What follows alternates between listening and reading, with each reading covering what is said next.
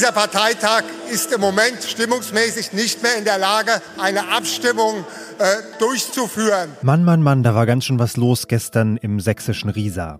Schlusswort und Nationalhymne und dann Parteitag beenden. Die Alternative für Deutschland hat ihren Bundesparteitag vorzeitig abgebrochen und woran das lag, das erfahren Sie in dieser Folge von Was jetzt. Außerdem analysieren wir den Ausgang der Parlamentswahl in Frankreich. Die bringt nämlich für Frankreich und vor allem für Präsident Macron so einige Veränderungen mit sich. Mein Name ist Janis Karmesin. Es ist Montag, der 20. Juni und das hier sind erstmal die Nachrichten in aller Kürze. Ich bin Christina Felschen. Guten Morgen. Was hat die Bundesregierung vor, falls in diesem Winter das Gas knapp wird? Wirtschaftsminister Robert Habeck hat im Gespräch mit dem ZDF offen gelassen, ob er den Gasverbrauch dann auch mit Verboten begrenzen würde. Damit die Gasspeicher bis dahin gefüllt werden und es gar nicht erst zu einem Engpass kommt, hatte Habeck weitere Maßnahmen angekündigt. Unter anderem sollen Konzerne Anreize zum Gassparen bekommen. Außerdem soll Strom vorübergehend stärker in Kohlekraftwerken und weniger mit Gas erzeugt werden. Der russische Staatskonzern Gazprom hatte Lieferungen durch die Ostsee-Pipeline Nord Stream in den vergangenen Tagen deutlich verringert.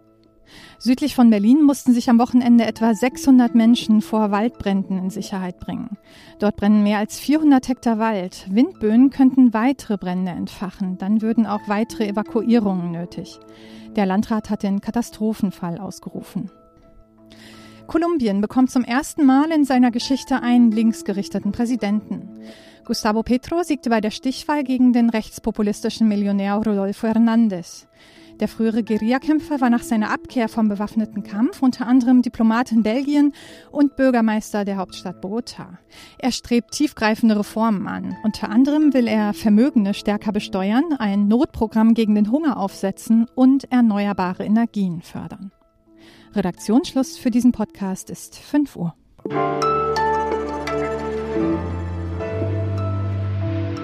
Es wurde viel gewählt in Frankreich in den letzten Monaten. Zwei Wahlgänge Präsidentschaftswahl, zwei Wahlgänge Parlamentswahl. Letztere ist gestern Abend zu Ende gegangen und dieser Abschluss der Wahlmonate war ganz und gar nicht nach dem Geschmack von Präsident Emmanuel Macron. Sein Bündnis hat die absolute Mehrheit klar verpasst. Die großen Gewinner sind ganz links das neue Bündnis NÜB und ganz rechts der Rassemblement National von Marine Le Pen. Was heißt dieses Ergebnis für Macron, für Frankreich? Das frage ich unseren Paris-Korrespondenten Matthias Krupper. Hallo Matthias. Tag, bonjour. Matthias Macron hatte vorab gewarnt, ein Wahlausgang zu seinen Ungunsten könne politisches Chaos für das Land bedeuten.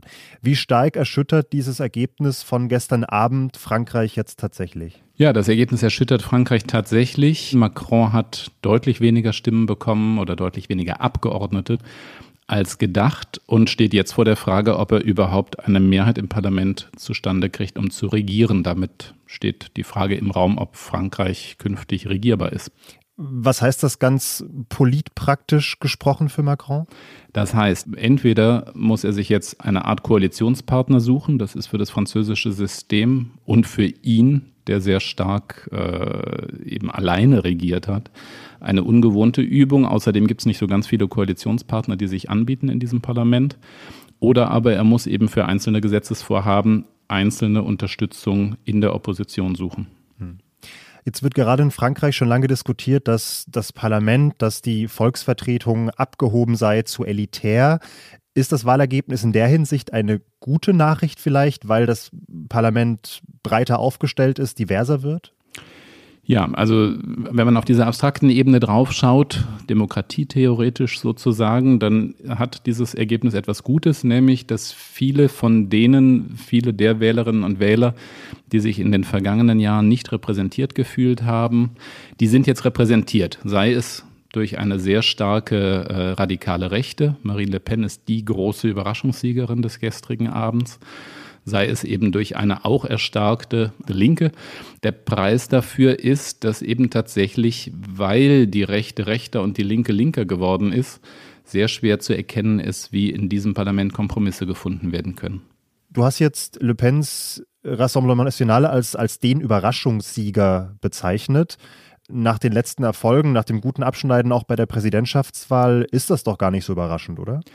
Ja und nein, das ist überraschend insofern, als es Le Pen bislang oder vor fünf Jahren nicht gelungen ist, den Erfolg, den sie damals auch schon hatte bei der Präsidentenwahl, in die Parlamentswahl hinüber zu retten.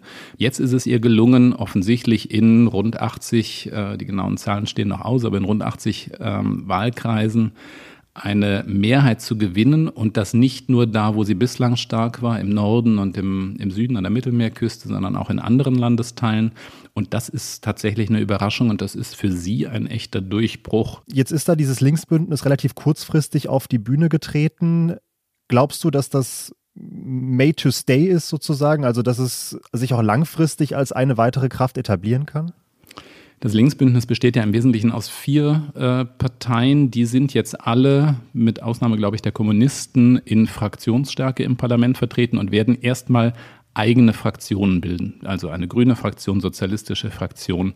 Ob das tatsächlich eine vereinigte Linke, so wie das jetzt im Wahlkampf den Anschein hatte, sein wird, das wage ich sehr zu bezweifeln, weil dann eben doch ähm, in einzelnen Fragen die Positionen weit auseinandergehen. Ich könnte mir sogar vorstellen, dass Macron versucht, ähm, da einen Keil reinzutreiben und eben Teile der moderateren Linken, gerade auch bei den Grünen, für sich und für äh, zum Beispiel eine Klimapolitik zu gewinnen, die ihm vorschwebt. Ich danke dir. Danke dir.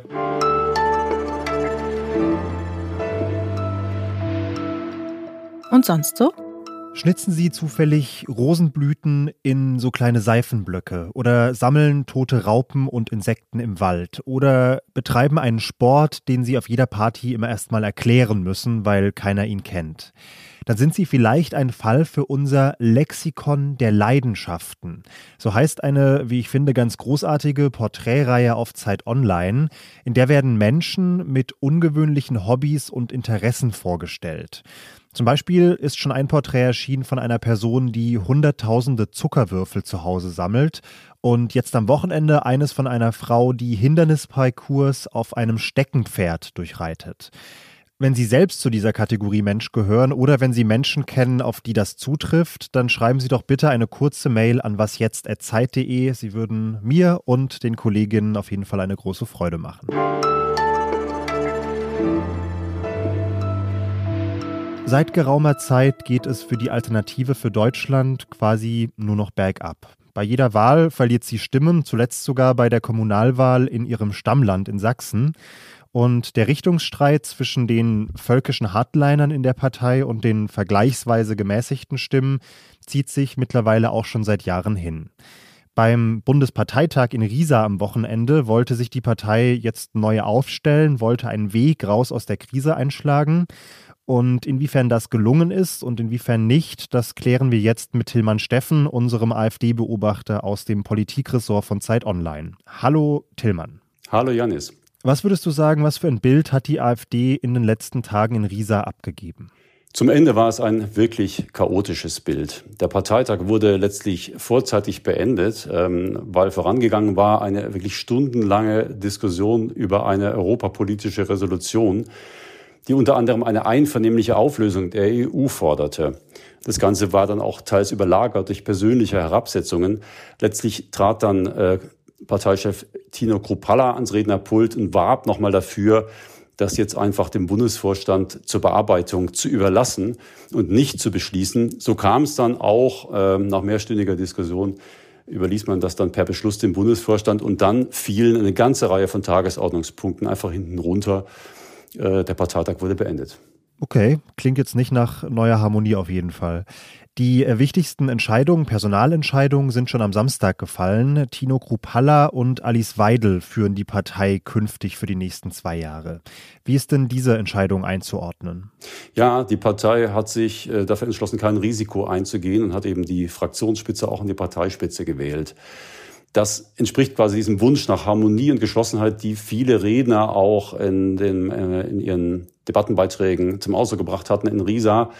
Bis auf eine Personalie sind alle wirklich auf Gropalas äh, und Weidels Linie. Äh, die Bundestagsabgeordnete Christina Baum wurde ganz zum Schluss überraschend in den Vorstand gewählt. Die ist quasi sowas wie Höckes Statthalterin in Baden-Württemberg die in ihrer Bewerbungsrede auch davon sprach, dass der Nationalstolz der Deutschen äh, verschüttet sei von den, Zitat, Trümmern einer jahrzehntelangen Schuldhaftigkeit.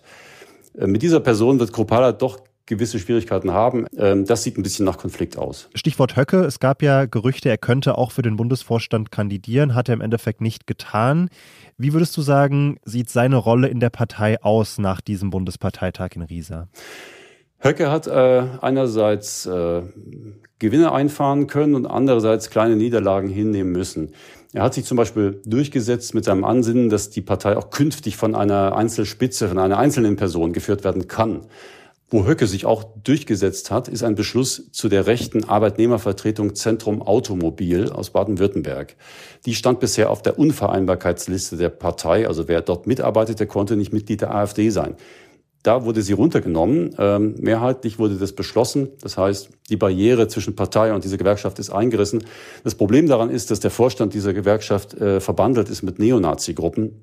Höcke sprach in dem Zusammenhang von kultureller Hegemonie die die Partei eben nur auf der Straße, also in Zusammenarbeit mit den Bewegungen erreichen kann und nicht als Partei allein. Und du sprachst auch von einer kleinen Niederlage. Welche war das? Einen kleinen Rückschlag hingenommen hat Höcke an der Stelle, dass seine, die von ihm gewünschte Reformkommission äh, zur Reform von Parteistrukturen nicht beschlossen wurde. Die fiel am Ende hinten runter, weil der Parteitag sich eben so verzögert hat. Diese Kommission soll zum Ziel haben, Parteistrukturen zu verschlanken. Da wird Höcke in, in, Zukunft auch eine größere Rolle spielen. Wobei man auch sagen muss, Höcke hat auch durch seine Vertreter im Bundesvorstand genügend Einfluss auf die bundespolitische Ebene. Das ist natürlich die Frage, ob er dann in zwei Jahren bei der turnusmäßig nächsten Wahl vielleicht sein Glück versucht. Danke dir, Tillmann. Sehr gern. Und dann auch vielen Dank Ihnen fürs Zuhören. Sie können uns schreiben an wasjetzt.zeit.de. Kommen Sie gut in diese Woche. Es ist ja zumindest in den größten Teilen des Landes etwas kühler als am Wochenende. Ich bin Janis Karmesin, wünsche alles Gute und sage bis bald. Der heißeste Tag war tatsächlich der mit zum Teil bis zu 40 Grad in einzelnen Teilen des Landes. Das war der Samstag. Heute ist schon ein bisschen kühler gewesen und insofern glaube ich, hat das Wetter ausnahmsweise keinen Einfluss auf die Wahl gehabt.